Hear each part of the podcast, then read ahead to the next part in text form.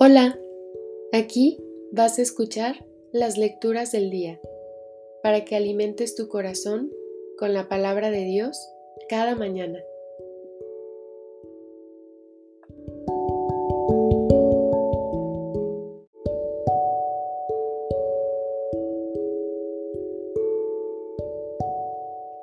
De la carta a los Hebreos Hermanos, conserven entre ustedes el amor fraterno y no se olviden de practicar la hospitalidad, ya que por ella algunos han hospedado ángeles sin saberlo.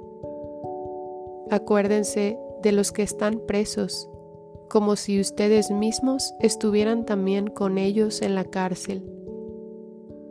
Piensen en los que son maltratados, pues también ustedes tienen un cuerpo que puede sufrir que todos tengan gran respeto al matrimonio y lleven una vida conyugal irreprochable, porque a los que cometen fornicación y adulterio, Dios los habrá de juzgar.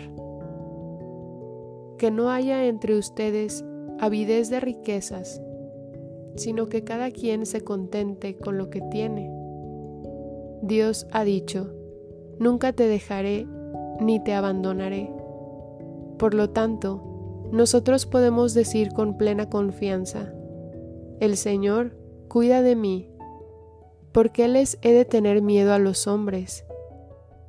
Acuérdense de sus pastores, que les predicaron la palabra de Dios. Consideren cómo terminaron su vida e imiten su fe. Jesucristo es el mismo ayer, hoy y siempre. Palabra de Dios te alabamos, Señor.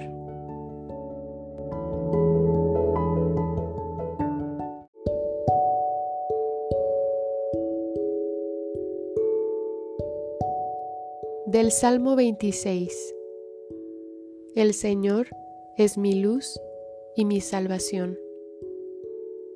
El Señor es mi luz y mi salvación. ¿A quién voy a tenerle miedo? El Señor es la defensa de mi vida. ¿Quién podrá hacerme temblar? El Señor es mi luz y mi salvación. Aunque se lance contra mí un ejército, no temerá mi corazón. Aun cuando hagan la guerra contra mí, tendré plena confianza en el Señor. El Señor es mi luz y mi salvación porque el Señor me procuró un refugio en los tiempos asiagos. Me esconderá en lo oculto de su tienda, y Él me pondrá a salvo. El Señor es mi luz y mi salvación. El corazón me dice que te busque, y buscándote estoy. No me abandones ni me dejes solo, mi Dios y Salvador. El Señor es mi luz y mi salvación.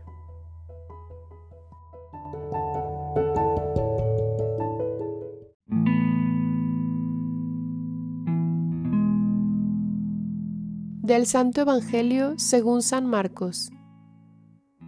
En aquel tiempo, como la fama de Jesús se había extendido tanto, llegó a oídos del rey Herodes el rumor de que Juan el Bautista había resucitado y sus poderes actuaban en Jesús.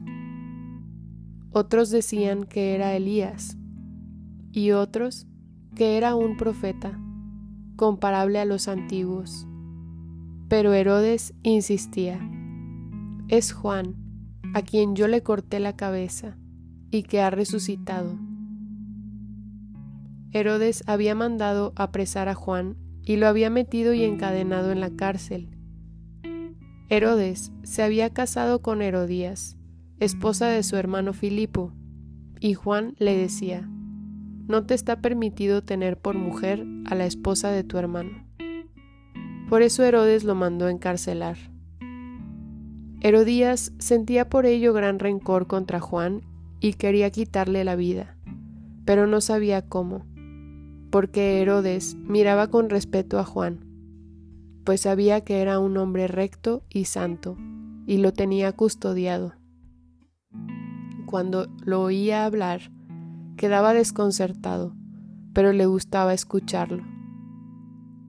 La ocasión llegó cuando Herodes dio un banquete a su corte, a sus oficiales y a la gente principal de Galilea, con motivo de su cumpleaños. La hija de Herodías bailó durante la fiesta y su baile les gustó mucho a Herodes y a sus invitados. El rey le dijo entonces a la joven, Pídeme lo que quieras y yo te lo daré. Y le juró varias veces, Te daré lo que me pides, aunque sea la mitad de mi reino. Ella fue a preguntarle a su madre, ¿qué le pido? Su madre le contestó, la cabeza de Juan el Bautista. Volvió ella inmediatamente junto al rey y le dijo, Quiero que me des ahora mismo en una charola la cabeza de Juan el Bautista. El rey se puso muy triste, pero debido a su juramento y a los convidados no quiso desairar a la joven, y enseguida mandó a un verdugo que trajera la cabeza de Juan. El verdugo fue, lo decapitó en la cárcel, trajo la cabeza en una charola, se la entregó a la joven y ella se la entregó a su madre. Al enterarse de esto, los discípulos de Juan fueron a recoger el cadáver y lo sepultaron. Palabra del Señor. Gloria a ti, Señor Jesús.